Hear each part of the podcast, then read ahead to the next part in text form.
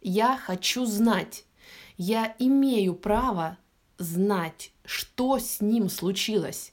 Если вы убили, а я думаю, что так и произошло, скажите мне это. Скажите мне, что убили молодого парня за то, что он не покончил с собой и не попал в плен.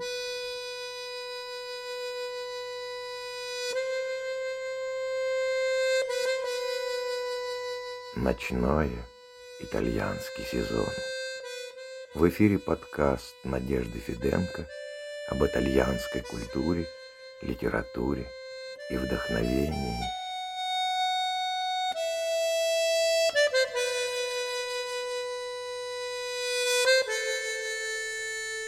Добрый день, мои дорогие слушатели подкаста «Ночное». Я приветствую вас у нашего костерка русско-итальянского. И сегодня мы будем говорить о любви на войне. И это удивительная история любви и несостоявшейся в сущности жизни молодой итальянки и советского гражданина, азербайджанца Нури, а, могла бы так и остаться в истории, но мы узнали об этом благодаря деятельности э, уже любимого нашего гостя, э, историка Михаила Григорьевича Талалая. И как раз сегодня мы будем снова говорить о русско-итальянских исторических связях. О них Михаил Григорьевич написал в книге «Русские участники итальянской войны 1943-45. Партизаны, казаки, легионеры», в книге, которая вышла в издательстве «Старая басманная» в 2015 году. Так вот, русско-итальянские исторические связи, и именно Михаил Григорьевич считает, что это очень благодатная тема для исследователя. Обе нации считают себя близкими к друг другу по характеру, испытывают взаимные интересы влечения. И действительно, начиная с середины XVIII века, не иссякал поток россиян, желавших увидеть прославленные красоты Апеннин и насладиться их климатом. Ну, конечно, пусть не в такой степени, но и Россия была притягательной страной для итальянцев, мастеров искусства, ремесленников, крестьян-переселенцев и путешественников. И, быть может, в европейском ансамбле эти две нации имеют самую благополучную историю взаимоотношений. Это история о любви двух молодых людей, итальянки Джины и азербайджанца, советского гражданина Нури. Именно этому будет посвящен сегодняшний выпуск. Вы знаете, иногда слышишь какую-то историю человеческой жизни или любви и понимаешь, такое могло быть только лишь в кино или в книге. И сколько раз я убеждалась в том, что на самом деле подчас все эти сценарии, прекрасно написанные самыми великими писателями, сценаристами, они меркнут перед тем, что происходит в жизни. И вот именно эта история, которую и пишет Михаил Григорьевич Талалай об этом, о невозможной любви с невероятным финалом. Итак, что же пишет Михаил Талалай в главе Нури и Джина «Невозможная любовь». При изучении метрик русской Никольской церкви в Милане в книге «Крещений» за 1946 год я обнаружил за весь год всего три записи. Приход явно пребывал в послевоенном параличе. Протоиерей Аполлон Сморжевский, настоятель русской общины, аккуратно записывал, как и полагается, все данные о таинстве, дата рождения крещаемого, его родители и восприемники. Одна из этих трех записей не могла не удивить. Принявшему крещение было уже 23 года, и, согласно написанному отцом Аполлоном, он был мусульманином из Баку, сыном некого Али Алиева. Личное имя крещаемого было странным, двойным. Нури Нерино, и если Нури – это традиционное азербайджанское имя, то Нерино – итальянское прозвание, нечто вроде черныша. По православным канонам священник должен был дать Нурин Ирино христианское имя, и таковым стало имя Александр, как он указал, в честь святого благоверного князя Александра Невского. В другой графе метрической книги Миланской церкви, но по той же самой датой, 12 апреля 1946 года стояла запись о венчании Александра Алиева с девицей католической веры Джиной Негрини. Значит, после крестильной купели бакинец сразу отправился к алтарю, дабы обменяться кольцами со своей итальянской невестой, католичкой. Никаких других объяснений технические записи отца Аполлона не давали, да и дать не могли. Они обнаружились чуть позже из другого источника – из архивной записи серийной итальянской телепередачи «Ки лай висто?» «Кто его видел?» от 14 мая 1997 года.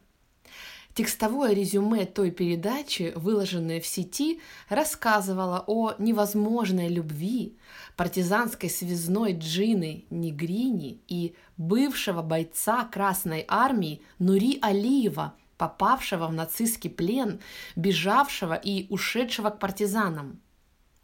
Насильственную разлуку влюбленных не смог предотвратить даже их брак. Заключенный, как рассказывала Джина, в холодной русской церкви в Милане. Согласно традициям программы, ее устроители выложили данные разыскиваемого мужа Джины Негрини в такой форме.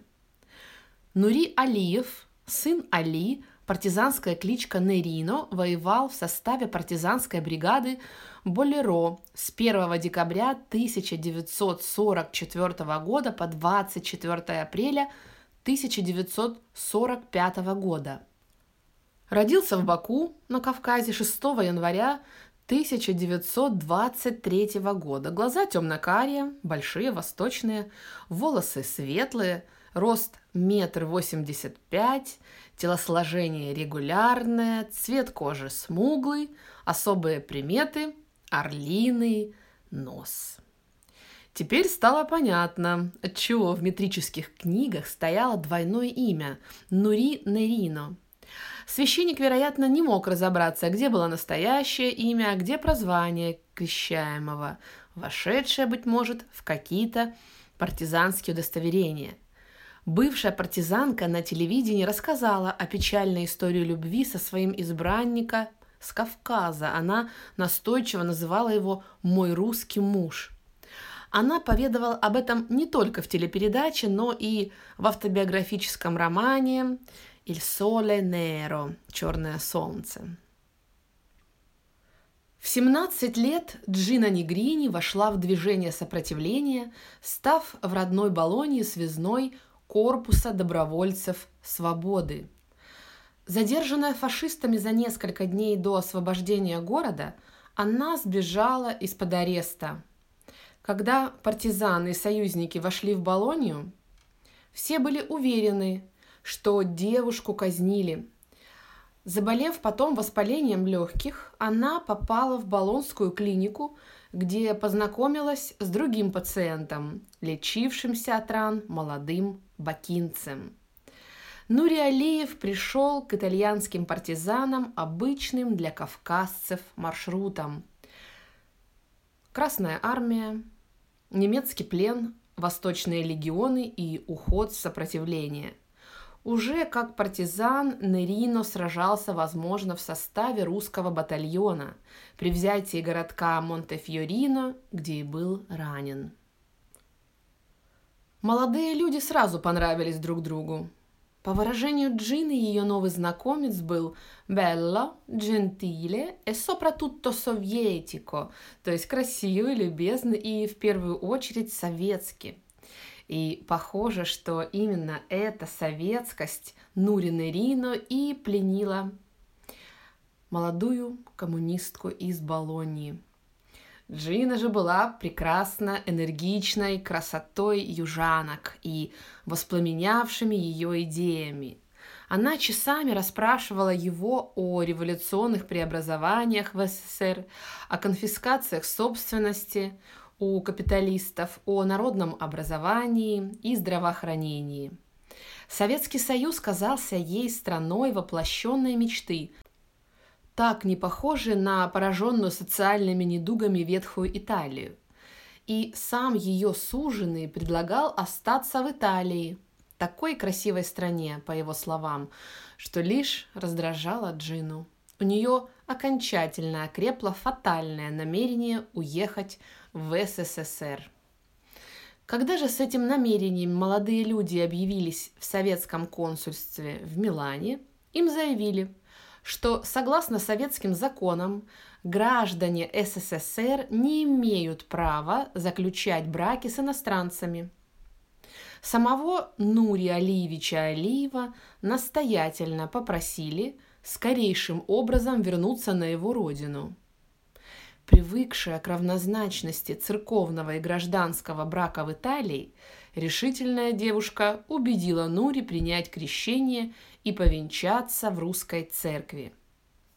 В своей автобиографической повести Джина в трагикомических тонах рассказывает замешательство старого папа, когда перед ним предстала эта невероятная пара – мусульманин и католичка, бывшие красные партизаны. Однако добрый священник пошел им навстречу, и у них в руках оказалось свидетельство о венчании. Лишь потом Джина узнала, что церковный брак для советской власти не имеет никакой силы. И теперь же весной 1946 года в глазах всего ее окружения, да и для нее самой, она стала замужней сеньорой. Родители Джины, ее мужа-азербайджанца, восприняли с некоторым замешательством. Странный пришелец из неизвестной страны плохо изъяснялся на итальянском и, несмотря на крещение, продолжал возносить регулярные молитвы Аллаху. Джинни все это казалось несущественным. Она готовилась к отъезду в СССР. В Милане советские консульские власти, изучив документы Алиева, том числе его брачное свидетельство по их заверению недействительное, объявили о том, что единственный путь на родину лежит через лагерь сбора в австрийском Ленце. Молодожены не знали, что он уже стал ареной тщательно скрываемой трагедии. При выдаче англичанами советской стороне в Лиенце казаков многие из них покончили самоубийством, или же при попытке сопротивления были убиты. Пара отправилась в Ленс, где их обоих разлучив, посадили в бараки. Они бережно сберегли все документы, включая справки от партизан и из церкви. Однако комендант лагеря на глазах у потрясенной Джины разорвал все бумаги ее мужа в клочки. Шли месяцы, которые, очевидно, были нужны на проверке прошлого Нуриалиева. Лагерное начальство твердило, что Джину в СССР не пустят, и она впала в отчаяние. Однажды в Лиенце остановился состав с итальянцами, бывшими военнопленными в России, которые возвращались домой. Джине лагерное начальство резко сказали «Уезжай домой с ними, Пообещав мужу пробиться сквозь границы, она вернулась в Болонию. Однако с той поры сеньора Алиева, как она себя именовала, своего супруга найти не могла. От него не было никаких известий. Шли годы, и Джина все более проникалась убеждением, что Нури погиб в ГУЛАГе – из-за ее наивного стремления жить в стране победившего пролетариата. И через какое-то время она снова вышла замуж, и у нее родились две дочери. При этом она продолжала стучаться во всевозможные двери в поисках Нури, но советские учреждения хранили молчание. В консульстве раз ей сказали «Россия большая, человек маленький». И в отчаянии уже после десятилетий Джина пошла на итальянское телевидение. Во время передачи она обратилась ко всем со следующими словами. «Я хочу знать. Я имею право знать, что с ним случилось. Если вы убили, а я думаю, что так и произошло, скажите мне это. Скажите мне, что убили молодого парня за то, что он не покончил с собой и не попал в плен. Другие подробности мне рассказала Джина, когда я, разыскав ее, навестил в Болонье. Первый ее вопрос при нашей встрече был «Вы нашли моего мужа?» Увы, тогда, несмотря на все мои поиски, письма в Баку, запросы в азербайджанское посольство, я ничего найти не смог. Но вскоре мне открылась вторая часть истории, прежде никому неизвестная. Вернувшись домой в Баку, Нури решился на отчаянный поступок. Он попытался отправиться в Италию к любимой жене, но был схвачен на границе и приговорен к смертной казни за измену родине. Ее заменили на каторгу в ГУЛАГе. До Джины каким-то образом дошли сведения об этой попытке уйти к ней в Италию, что укрепило ее мысли о гибели Нури. Однако он не погиб. После смерти Сталина и амнистии Нури поселился в России, в Костроме. Создал семью, удочерив девочку Таню, которая стала Татьяной Нуриевной Алиевой. Это был скромный и честный труженик-шофер, всеми уважаемый.